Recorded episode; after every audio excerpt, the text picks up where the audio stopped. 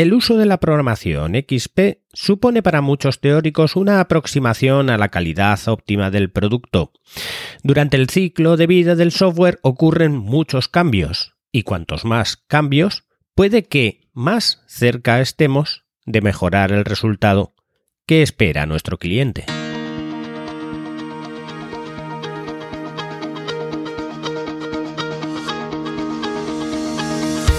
Hola, estás escuchando Proyecta, un podcast de Milcar FM sobre dirección y gestión de proyectos, metodologías ágiles, lean, productividad y mucho más. Yo soy Abel Yécora y os voy a contar todo lo que tiene que ver con este mundo.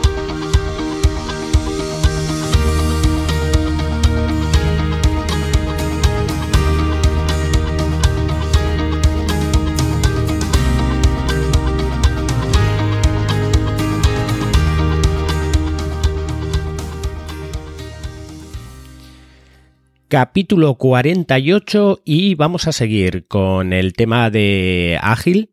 de las metodologías ágiles y esta vez vamos a dar un breve repaso a lo que es la metodología ágil de programación, básicamente basada en XP. Bien, ¿Qué es XP? XP es, eh, son las iniciales de Extreme Programming que Básicamente es la eh, programación extrema. Eh, la programación extrema eh, viene un poco dado por una especie de metodología que está basada en la, en la, programación, en el desarrollo de software. Aunque esta metodología en un principio se puede utilizar y se puede llevar a otras cosas, la programación extrema, la realidad es que está muy basado en el desarrollo de software y lo veréis un poquito, aunque podremos poner algún ejemplo de algunas prácticas que se pueden utilizar. Básicamente, el, sistema de programación extrema eh, entra dentro de lo que es las metodologías ágiles porque se basa en un principio en que eh, en dar el mejor producto continuamente al cliente. Entonces, para poder hacer eso, eh, sobre todo en programación, pasa mucho que ya no sirve el poder eh, contratar, quiero un software de gestión y ese software de gestión dentro de dos años que me venga ese software con aquellos requisitos que hemos tenido anteriormente, sino que cada día cambian las necesidades del cliente y muchas veces el software que quiere el cliente, pues ya sea una página web o lo que sea, eh, ni siquiera el cliente sabe lo que quiere. Entonces los requisitos no están bien marcados desde el principio. Sabe que quiere una página web, pero no sabe si el diseño realmente que quiere es como, eh, como se lo muestras, si hay que hacer ciertos cambios, si, pues ciertas cosas que, claro, no, no alcanza, digamos, de alguna manera al cliente a, a conocer o a saber qué es lo que finalmente quiere. Sabe lo que le gusta, lo que no, pero no puede eh, establecer unos requisitos a priori. Entonces, para eso eh, está muy bien todo lo que tiene que ver con programación extrema. La programación extrema se basa en,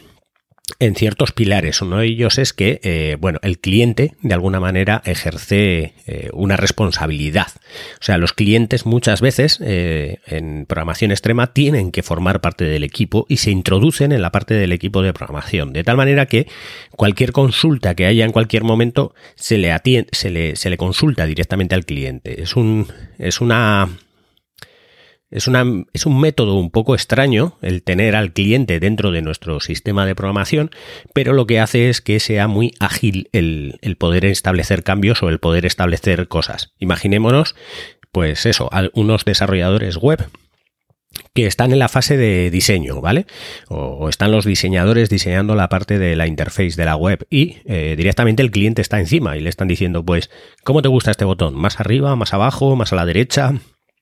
Eh, todas esas respuestas que digamos en una metodología en la que enviásemos y recibiésemos correos electrónicos, pues alargaría esos tiempos de toma de decisiones, pues el cliente en ese momento tiene que tiene tiene la propiedad de poder establecer cuáles son eh, las cosas que quiere. Por otro lado, los programadores eh, tienen un, un sistema por el cual se ayudan unos a otros. En la programación XP no puede haber grandes equipos de desarrollo, sino que tienen que ser pequeños equipos de desarrollo que dentro de ese equipo todos se conozcan entre sí y de alguna manera pues eh, cada uno pueda desarrollar por forma libre o de, forma independiente cualquier módulo del programa que vayan a, a generar o que estén generando en ese, en ese momento. Entonces, la metodología XP se basa en, unas fases, en unas fases que son eh, una cíclica y luego los lanzamientos que puedan hacer. Es parecido a lo que veíamos en, en,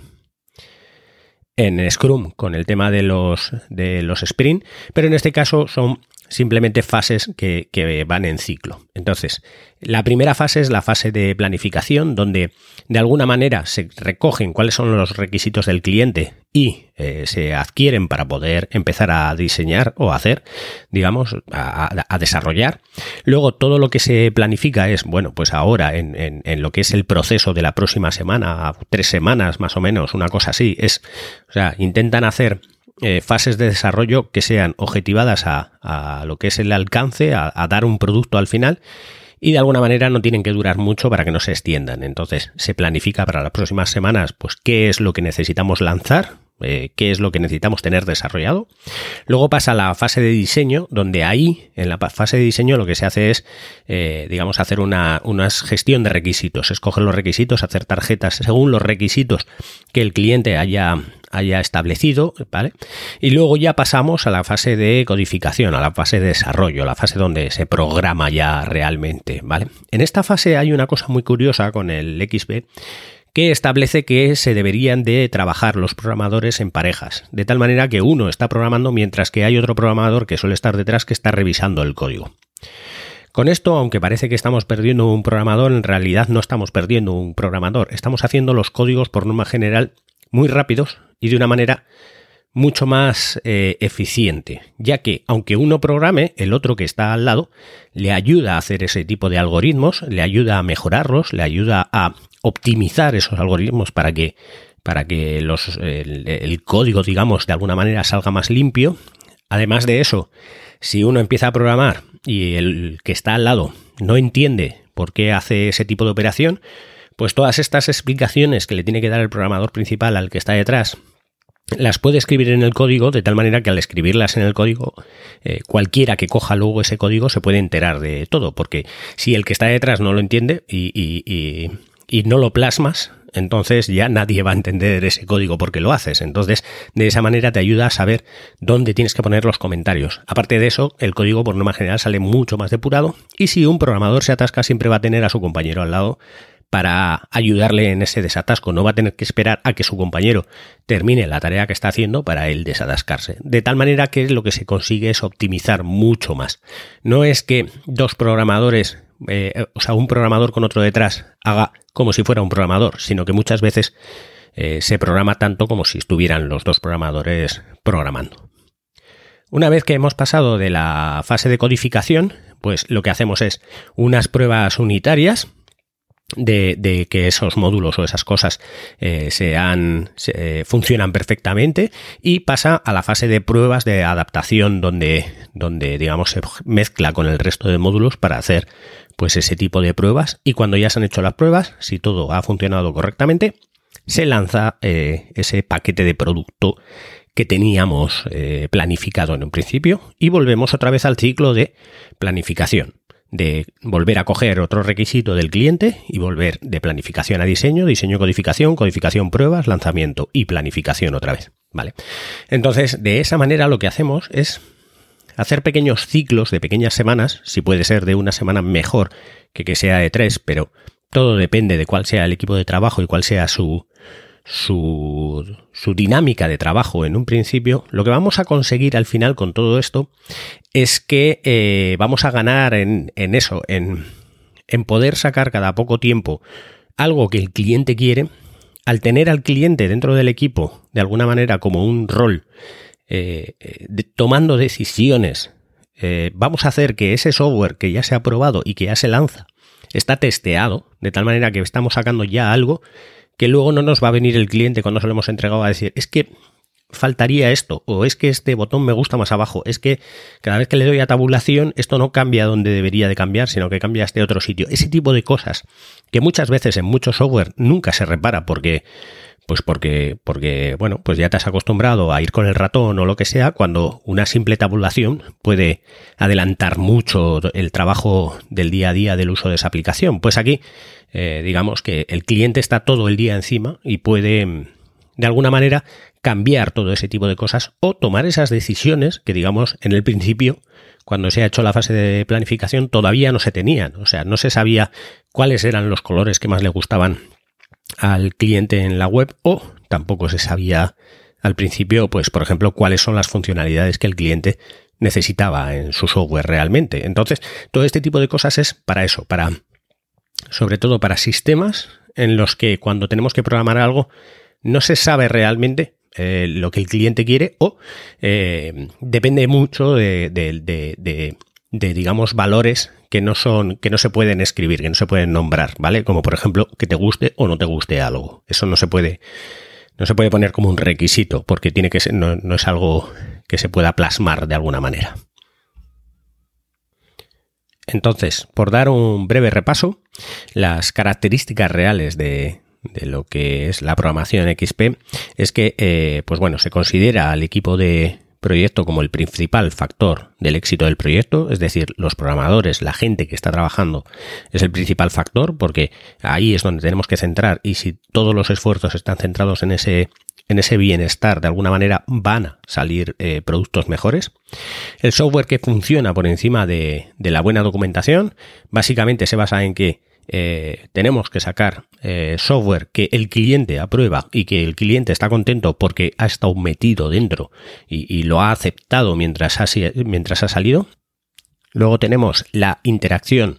que tiene que ser constante, como hemos dicho, entre el cliente y el equipo de desarrollo. La planificación flexible y abierta. No se trata de que, de que cada, eh, pues eso, que, que, cuando planifiquemos realmente, pues el proyecto va a ser mm, de seis meses o cosas así y, se tenga que seguir así, sino que cada, cada ciclo, digamos, de alguna manera se replanifique qué es lo mejor, qué es lo que realmente le aporta algo al cliente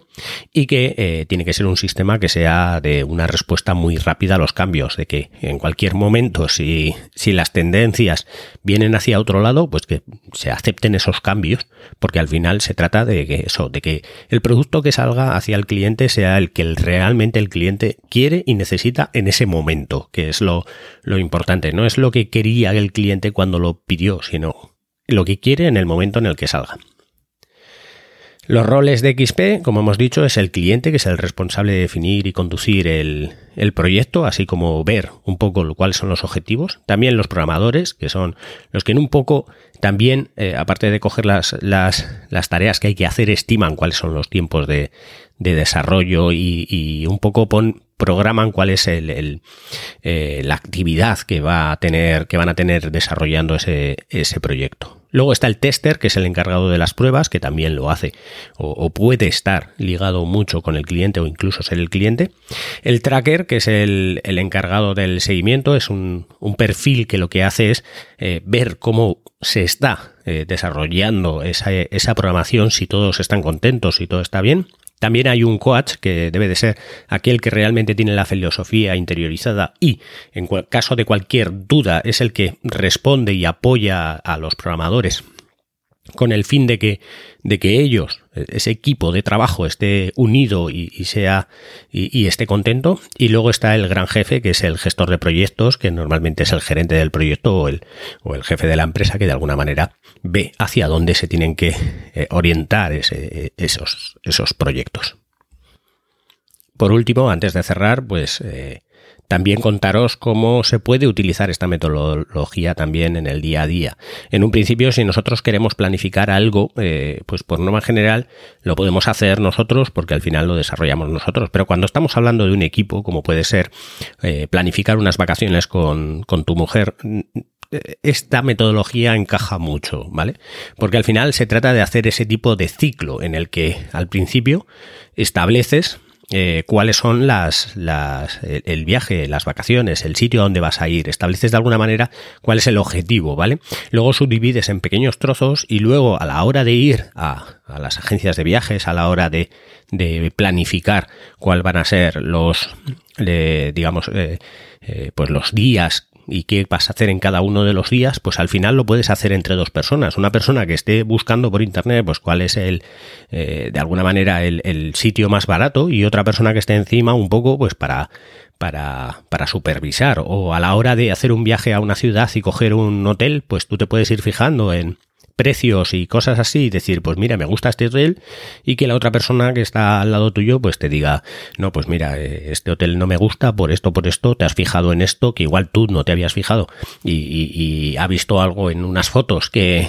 que no es algo que realmente le gusta, pues todo este tipo de cosas que se hacen en parejas suele ser mucho más optimizado que el hacer uno solo esa tarea y luego mandársela a, la otra persona para que lo apruebe o deniegue ese trabajo.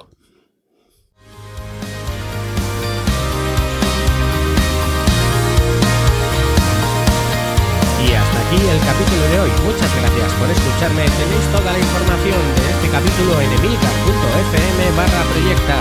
Podéis hacer vuestros comentarios en el grupo de Telegram t.me barra proyecta podcast. Hasta el próximo capítulo y no os olvidéis de que lo bien planificado bien sale.